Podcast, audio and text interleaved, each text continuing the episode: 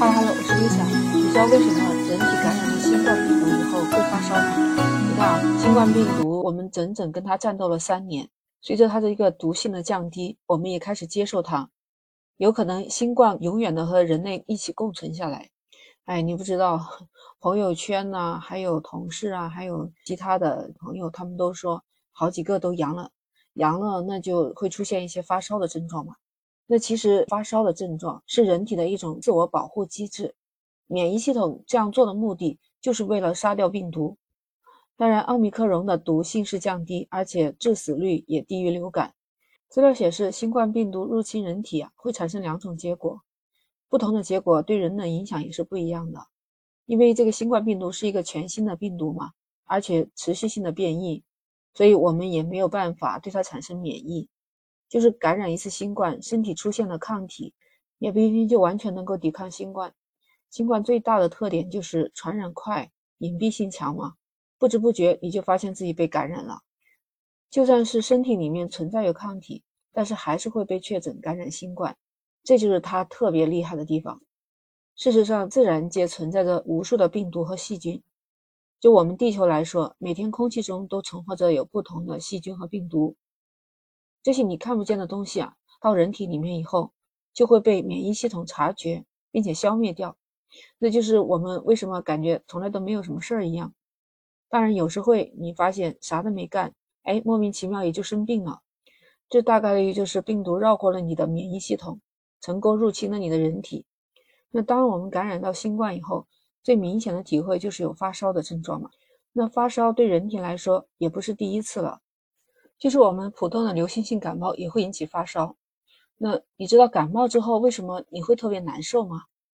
之前我带小朋友看过一个四 D 的动画片，其实就是有点科普性质的，就讲到了这个人体的细胞，血液里面有一种细胞叫白细胞嘛，就当它是一个卫士好了。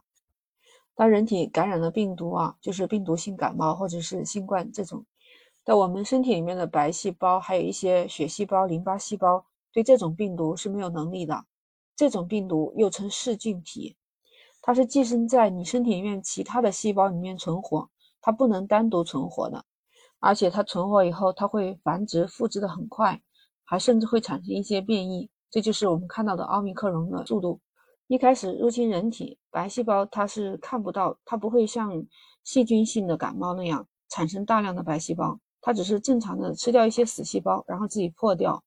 哎，这时候病毒是没有被杀死的，开始大战了。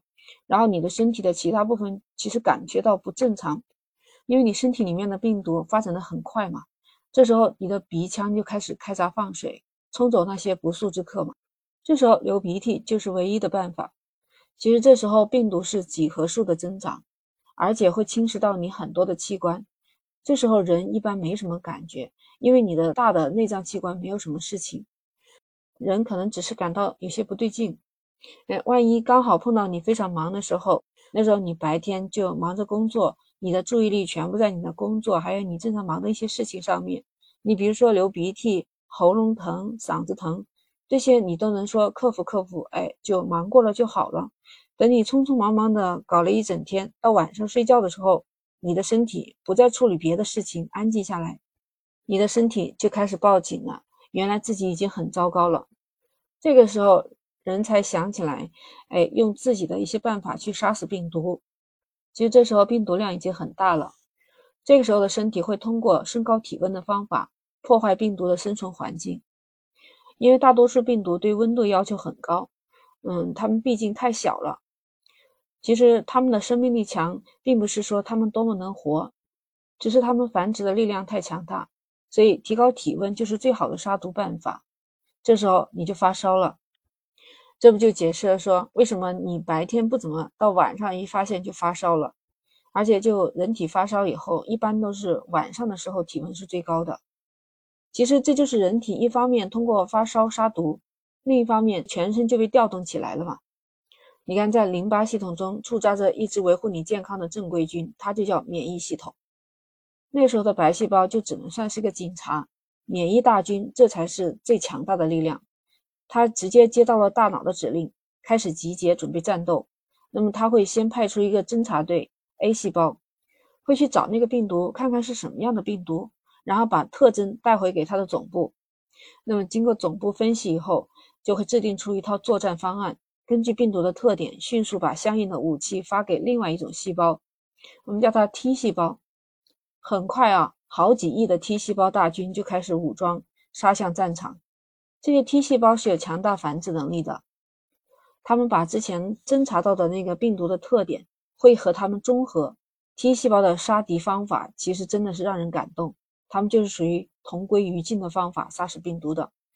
这些可爱的小战士们不断的倒在阵地上，他的总部又不断的把他们又造出来，新的 T 细胞再集合再冲杀，和病毒拼个同归于尽。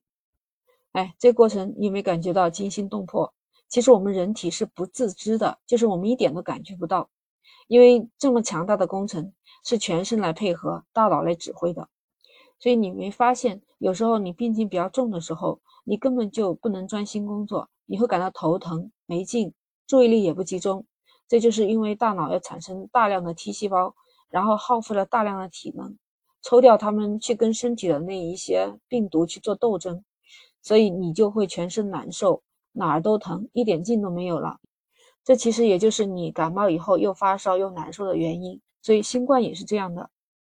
新冠病毒的 S 蛋白在成功打开细胞锁之后，它会进入细胞核，然后开始无休止的去复制分裂。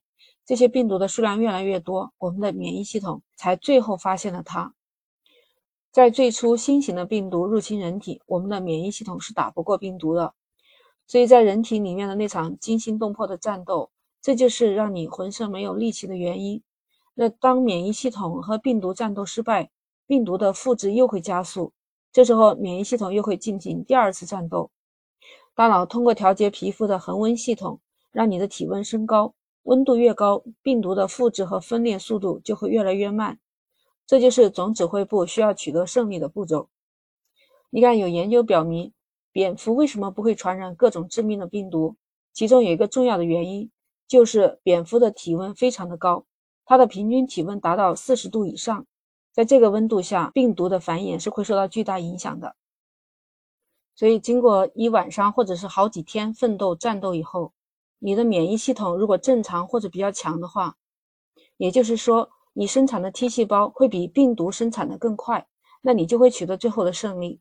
剩下来的事就是打扫战场，交战双方尸体就布满阵地，嗯，就需要开闸放水，要把它冲掉。这时候，你的鼻。喉咙、气管上皮的黏膜这些地方就会流鼻涕，这时候就是他们要清理这些上表皮细胞，去修复那些被破坏的这些细胞留下的坑坑洼洼吧。剩下的 T 细胞暂时还是会被回收，当然就是自然死亡了。哎，这时候你的体温还是很高，虽然高温是不利于病毒生长繁殖，但是对于我们人来说是很难受的嘛。所以这时候还得降温，怎么降呢？慢慢降也不行。体温多高一会儿，对人体的损伤其实也就大一些，所以要通过大量的去排汗，其实或者是迅速的降温，这时候汗液就会把一些死病毒还有 T 细胞什么的对人体没有用的东西通通都排出去。你看人体的免疫系统就是十分强大，它可以快速的通过分析这些病毒的碎片来产生相应的抗体。一般这种情况有。一种是免疫系统自己制造抗体，另外一种就是受到外界的帮助和刺激产生对应的抗体。当抗体被成功制造出来以后，携带抗体的免疫细胞就会和病毒在决一死战。那最终战胜新冠，就是免疫系统取得了最后的胜利。听完了这个你死我活、血淋淋的战争故事，你说发烧是不是免疫系统杀死病毒的呢？欢迎评论区留言。当然了，我们一旦得了新冠，最好就是多休息、多喝水。保持一个健康的心态。如果没有基础疾病的，能过就过；如果是有基础疾病，就最好还是要去看医生。那 Lisa 今天和你聊到这儿，我们下期再见。啊，记得点击订阅、关注“简化生活”。我们下期再见，拜拜。